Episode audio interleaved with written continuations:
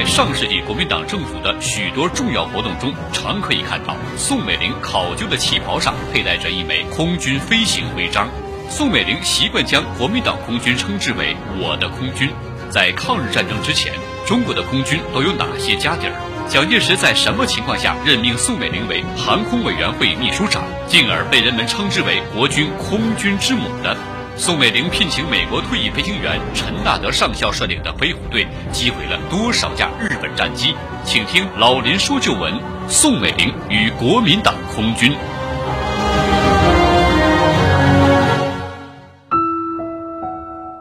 好，听众朋友，广告之后，欢迎您继续收听辽宁都市广播 FM 九二点一 AM 幺三四幺，每周日早七点半至八点半，晚二十一点，由林霄为您编辑主持的《老林说旧闻》节目。让我们在昨天的历史回顾中，读懂昨天的中国，读懂昨天的中国人。两个月的战斗，中国空军的作战飞机呢已经损失大半。到十月二十二号，原有三百架左右的飞机啊，最后只剩下八十架了。飞行员的伤亡损失也很大。仅仅从七七事变到武汉失守，空军飞行员殉国人数达二百零二位，平均年龄平均年龄未超过二十三岁，真令人惋惜和痛心呐。因此，武汉失守之后很长一段时间，中国几乎没有空军力量。为了给中国空军补充新的力量，宋美龄雇佣了美国陆军航空队的驾驶员罗伊·霍布洛克作为自己的顾问。有一次，他问霍布洛克：“能否推荐一位美国飞行人员帮助我们把空军整顿好呢？”于是，霍布洛克后来就推荐了。克莱尔里·陈纳德，也就是最终家喻户晓的飞虎将军，这是一个曾经迅速发迹、锋芒毕露而又长期不得志的人。他的一生都在等待着遇到一位赞助人和完全按照自己意识行事的机会。这位飞虎队创始人是一八九三年九月六日出生于美国的德克萨斯州。几乎认识他的人啊，对他不是恨之入骨，就是爱戴有加呀。他粗犷的个性，使得世界大战期间某次高峰会议的时候，遇见他的英国首相丘吉尔都感到印象深刻。丘吉尔后来喃喃自语道：“哦，天啊，你瞧他那张脸，感谢上帝，他与我们是同一边的。”陈纳德在第一次世界大战期间学会了飞行，不过他并未被派到前线去作战。一战以后，他留在了美国陆军担任飞行教官，以战术优异享有盛名。一九三四年，陈纳德督导主办陆军航空大展。飞行大展后三年，陈纳德因为年龄偏大被退役了。不久，他便接到了美国陆军航空队的赫布鲁克中校的电报。邀请他到中国，以三个月的时间啊，替蒋夫人秘密的评估一下中国的空军。一九三四年五月，四十四岁的陈纳德来到中国，在上海与宋美龄第一次见面，而他一见到宋美龄便为之倾倒。两个人初次接触啊，双方都想建立一支现代化空军的想法，使得两人是一拍即合。宋美龄建议陈纳德先视察一下空军的状况，并且拨给了他两架教练机。陈纳德当时见到中国空军是很不令人满意的，号称有五百架飞机，实际上可用的只有八九十架，很多飞机啊亟待修理或者已经报废却没有注销，还有一些呢被称之为是活棺材。这样，陈纳德便协助训练国民党的空军。宋美龄还给他开出了每月一千美元的薪金，这在当时啊，比他在美国挣的都多呀。三七年中日战争全面爆发之后啊，陈纳德接受宋美龄的建议，在昆明市郊组建航校，以美军的标准来训练中国空军。他还积极协助中国空军对日作战，并且亲自驾机投入战斗。因为当时啊，美国还没有参战，所以迫于日本的外交压力。陈纳德的活动只能是非公开的。一九四零年，受蒋介石和宋美龄的购买百架飞机的委托，陈纳德又飞到了美国，宣传中国的抗战，并且取得了罗斯福总统的暗中支持。在美国飞虎队后来的三十一次空战中，这个队的小伙子们以不到二十架的可用的 P 四零型战斗机，共击毁了敌机二百一十七架，自己损失了十四架，五名飞行员牺牲，一名被俘。从四一年十二月二十日的昆明首战，中国空军美国志愿援华航空队啊，插翅飞虎队徽和拥有鲨鱼头像的这个战斗机啊，是闻名天下，国内外是一片叫好啊。连宋美龄和老蒋都要给飞虎队的每一位队员授勋，还要宴请全体队员。原来飞虎队的计划。志愿航空队分是三个分队，包括两个战斗机队以及一个轰炸机队。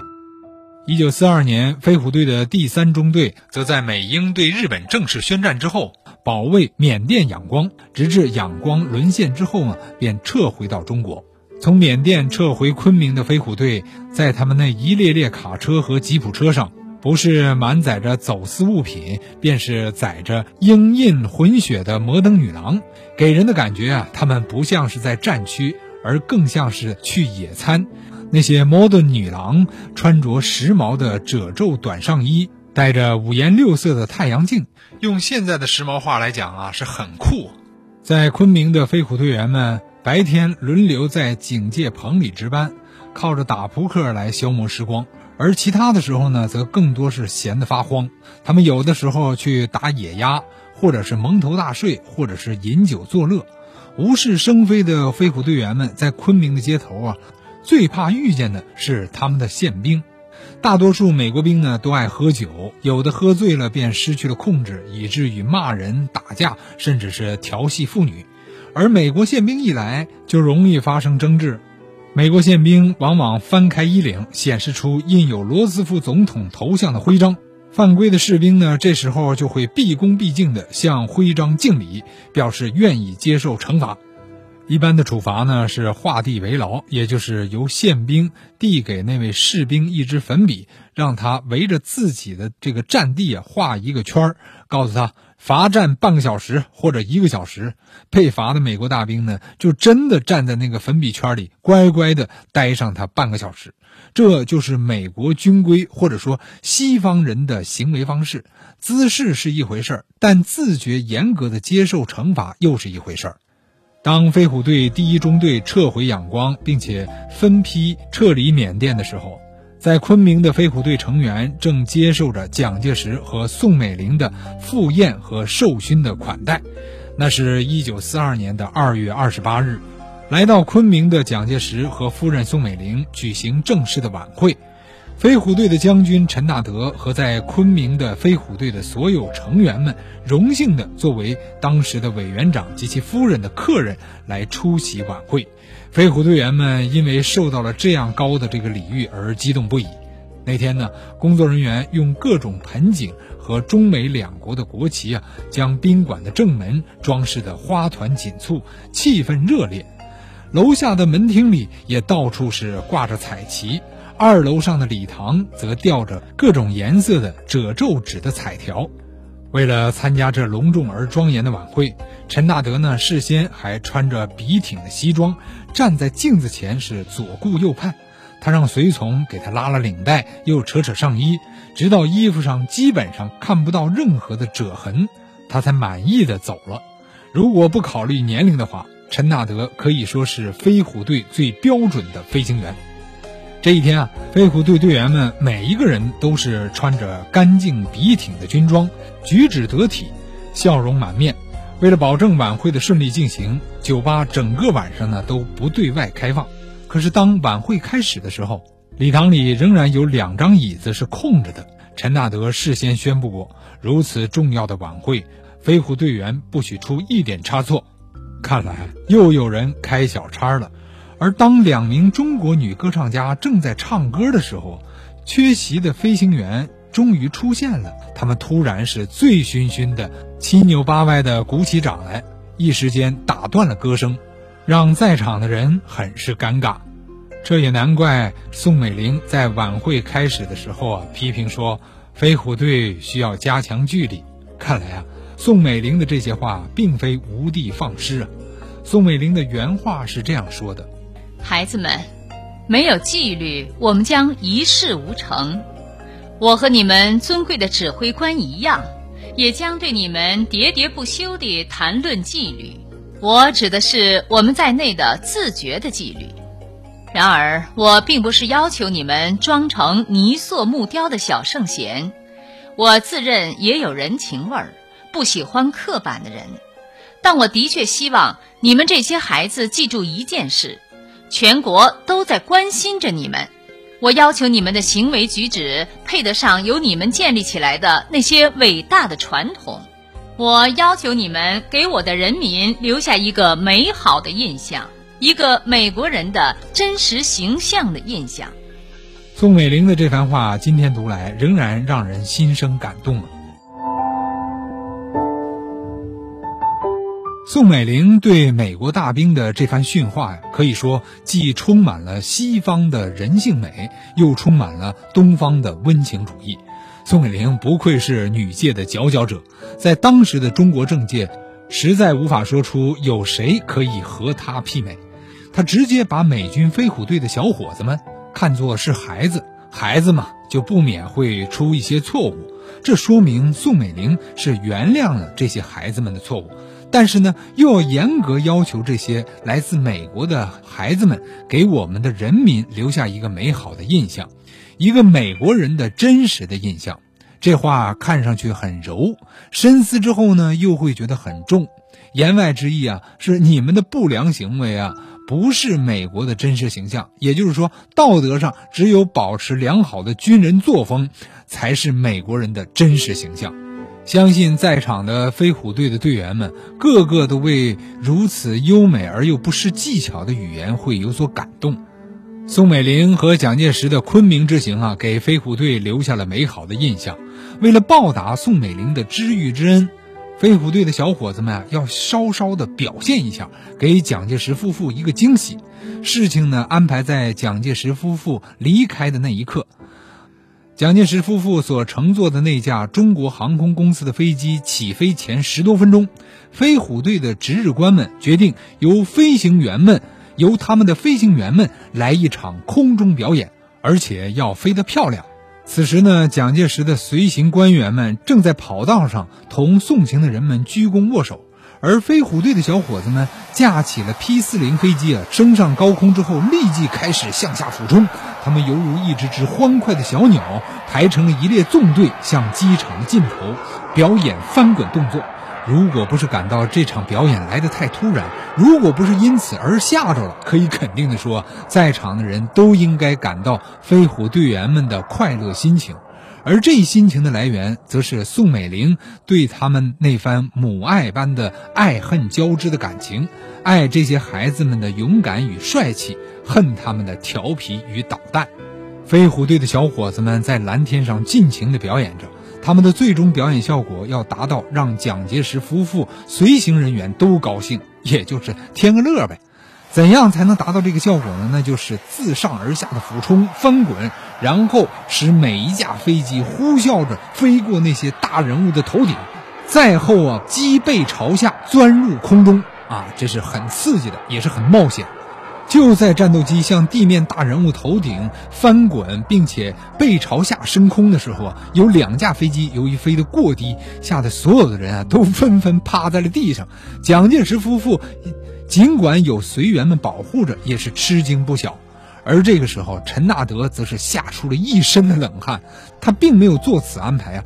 面对眼前的惊险一幕啊，显得尤其手足无措。不过他同时也知道究竟是怎么回事了，因为最了解飞虎队员的莫过于是陈纳德了。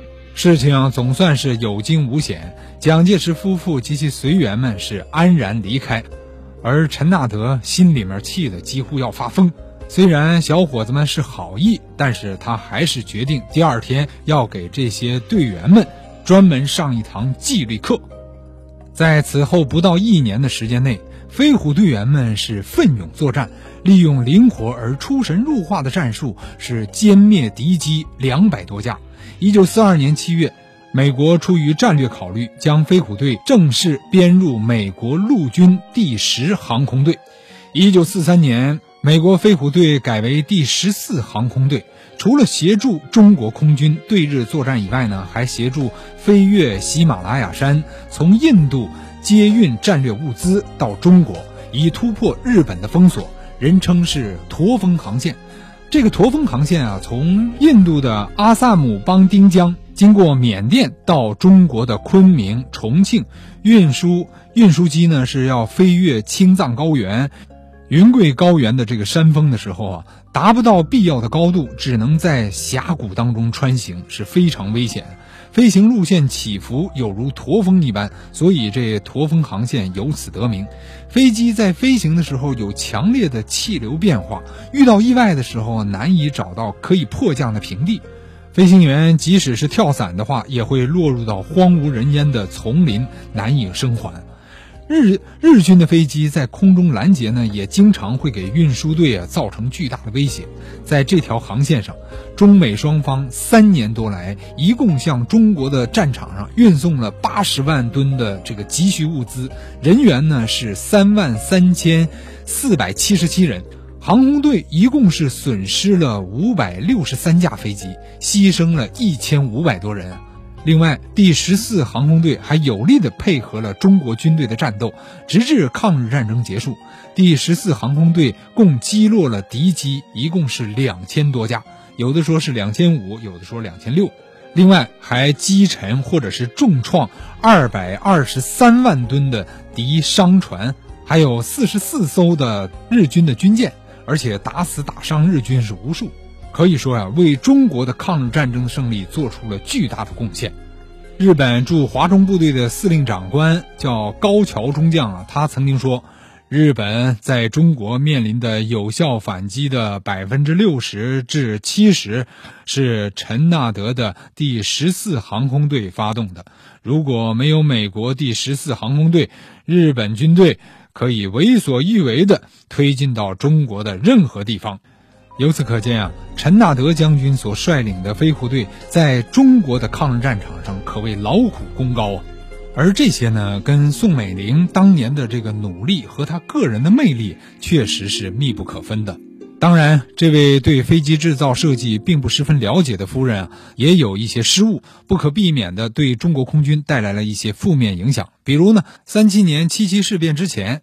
他认为飞机更新速度快，向外国购买飞机啊不能够跟上步伐，而自己制造飞机呢又达不到外国的水平，以至于他把购买飞机的经费啊竟存到了美国的银行，想去生利息，而导致呢没法及时的去补充新的飞机。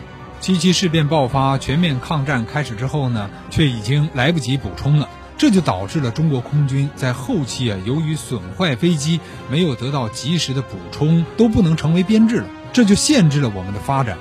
另外呢，在抗战结束后，国民党挑起的内战当中啊，国民党的空军对延安和许多根据地解放区啊进行了无情的轰炸，这可以说也是定在历史上的给中国人民造成的罪恶。不过不管怎么说，宋美龄仍然是给中国国民党空军啊。在抗日战争当中取得的部分胜利，是做出了很大的贡献。他对中国空军的精神投入也是令人敬佩的。她也是中国历史上第一位可以说是担任了空军司令的女性，为中国女性树立了榜样。时势造英雄，蒋介石的专制和连年的战争，可以说从某种角度上也造就了她，成就了他在政治上的辉煌。也成就了他与空军的这段故事。我们常说，历史是人民创造的，历史是由无数个个体所构成的。但是，有的时候，历史也是由一些有影响力的大人物所创造的。在一段历史或一个国家在面临十字路口的艰难岁月的这个关键时期，大人物的个人思想行为。和他的态度，他的选择，往往也影响了历史车轮的走向和历史进程。好了，朋友们，今天我们的老林说旧闻到这儿就结束了。在此，林霄代表我们另外一位演播、后期制作严斌，感谢您的收听。下周同一时间我们再见。千古星河璀璨，往事并不如烟。旧闻依然鲜活，昨天对话今天。老林说旧闻，二零一四年每周日早七点半至八点半，晚二十一点至二十二点，让昨天的灯照进心田。